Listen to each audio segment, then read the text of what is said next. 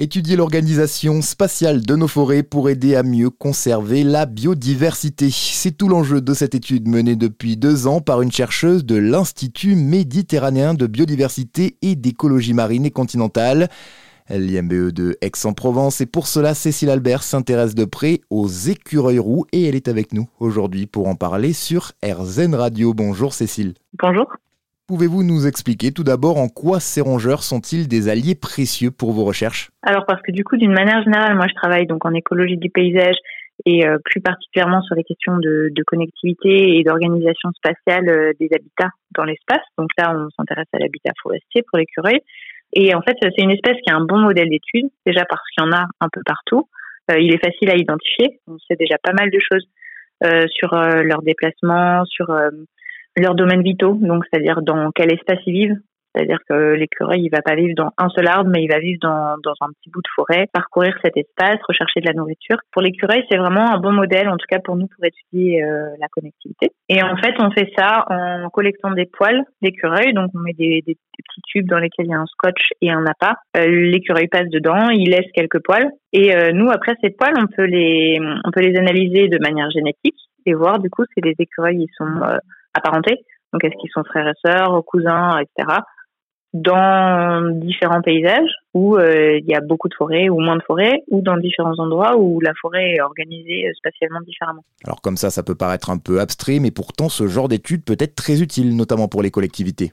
Exactement. Donc nos recherches, en fait, qui euh, peuvent sembler comme ça un peu déconnectées parce que c'est sur des animaux et c'est des choses un petit peu théoriques avec la génétique, ben, en fait, elles peuvent ensuite euh, vraiment venir répondre à des questions d'aménagement euh, d'ailleurs, on est euh, régulièrement avec ce projet-là sur l'écureuil contacté par euh, des collectivités qui ont qui se posent des questions sur la mise en place, par exemple, d'un écuroduc. Donc, c'est-à-dire qu'au-dessus de certaines routes où on voit qu'il y a beaucoup de mortalité, est-ce que ça vaut le coup de mettre une petite passerelle avec des cordes ou des câbles pour que les écureuils puissent se déplacer en sécurité? Aujourd'hui, des écureuils, on en trouve vraiment partout en France ou au contraire, c'est une espèce qui tend à baisser? On le trouve partout, euh, oui. Après, du coup, pas avec les mêmes euh, densités, on va dire.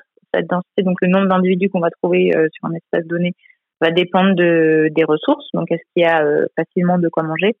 Donc ça ira plus à manger, alors un peu malheureusement euh, dans les villes, parce qu'ils vont aussi euh, bah, pouvoir se nourrir de déchets ou être euh, nourris. C'est pas une espèce menacée pour le moment au sens de l'IUCN.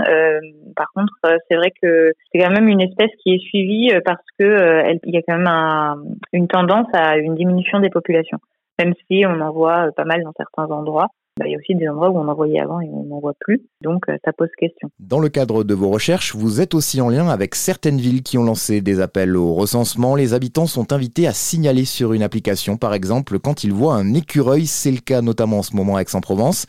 Ça vous aide beaucoup, ça aussi? C'est très intéressant euh, la science citoyenne pour euh, justement collecter ce genre d'informations parce que nous on peut pas forcément être tout le temps partout euh, mais du coup, euh, quand euh, les personnes qui ont un jardin ou se promènent à tel ou tel endroit nous donnent des indications de ce qu'ils ont observé, ça fait comme si nous, on avait beaucoup plus d'yeux et qu'on était capable de se déplacer dans beaucoup plus d'endroits. Donc après, ça va pouvoir nous servir pour en faire de la modélisation, qui est une des autres choses qu'on peut faire au laboratoire avec les ordinateurs. En fait, on va pouvoir traiter ces données et euh, en fait euh, ben, en déduire des choses sur euh, là où elle est, mais aussi sur du coup les connexions. Est-ce que finalement si on trouve cette espèce à tel endroit, ça veut dire que ces boisés-là ils sont bien connectés ou pas bien connectés? Du coup, ça va nous donner d'autres indications qui vont pouvoir compléter les analyses génétiques qu'on fait. Très bien, merci Cécile pour toutes ces précisions et pour plus d'informations sur vos recherches, rendez-vous sur le site de l'IMBE.